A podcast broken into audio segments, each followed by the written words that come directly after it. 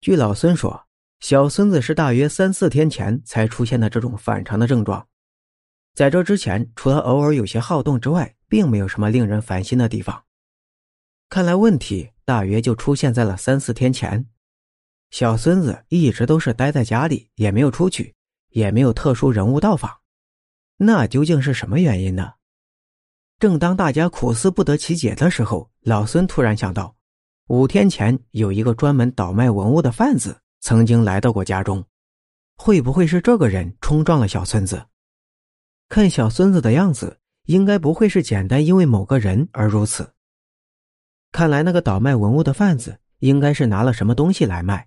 不过，看到老孙支支吾吾的样子，大概这个东西啊，暂时还不能明说。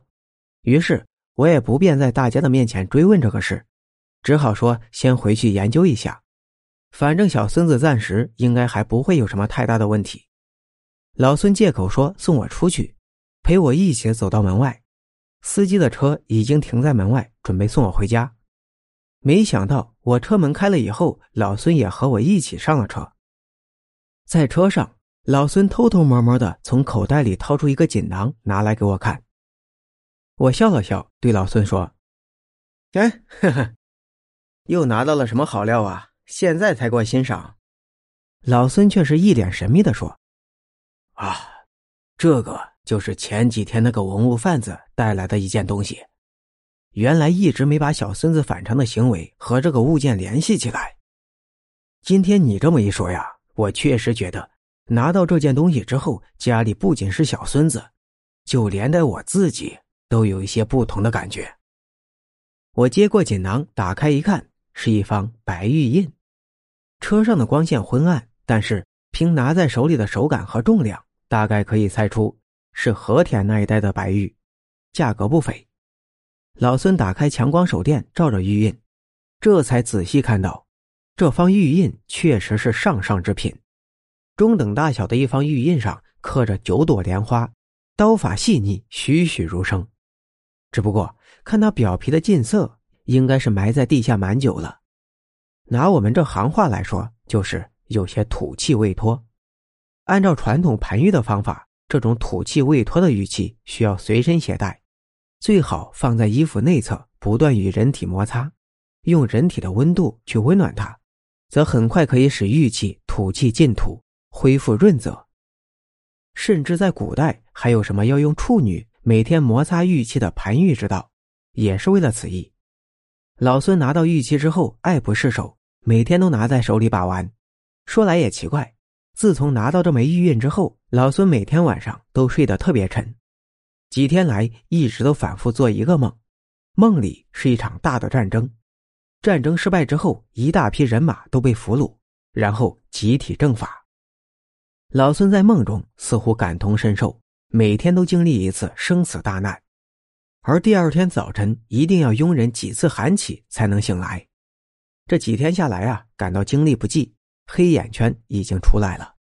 但是反观这块玉，倒是变得越来越有光泽，土气已经消失的差不多了。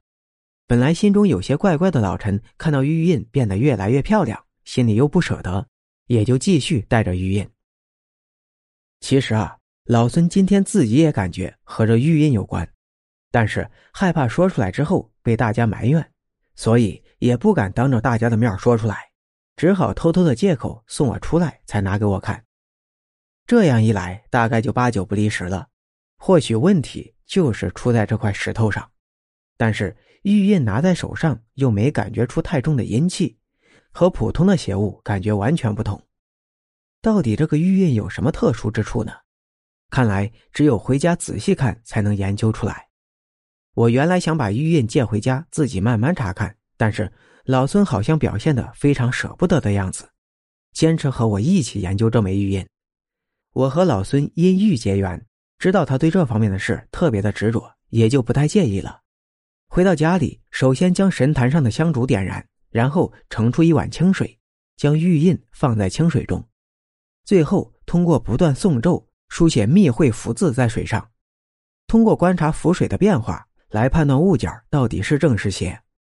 刚开始清水并没有什么太大的变化，依旧是清水一碗。大约十分钟之后，突然清水开始上下震荡起来，微微的晃动，好像是有什么东西在下面游动一样。这种情况在我学到的过程中，师傅并没有明确的交代是什么问题，只是记得小时候伯父曾经说过：“香烟上下飞，无仇并有怨。”将之移用到水的变化之上，是不是也可以通行呢？难道这枚玉印的背后也有着什么冤情或者仇恨？因为一时也没有什么头绪，于是又从神坛上拿出几道净符给老孙，让他在前后门都贴上。余下的几道每天一道，画在水里给小宝宝洗身。这枚玉印我要留下来研究一下，看看这玉印到底隐藏了什么冤情。老孙对玉印还是有一些恋恋不舍，但是想到小孙子，也只好暂时留在我这里。老孙走了之后，我继续回床上睡了个回笼觉。这么多年来，我已经习惯了晚睡晚起，晚上的时光宁静，似乎更适合我做事。可能是前面早上起得太早了，头一沾到枕头就那么沉沉的睡去。平时颇少做梦的我，这一睡竟然马上就进入了一个梦境之中。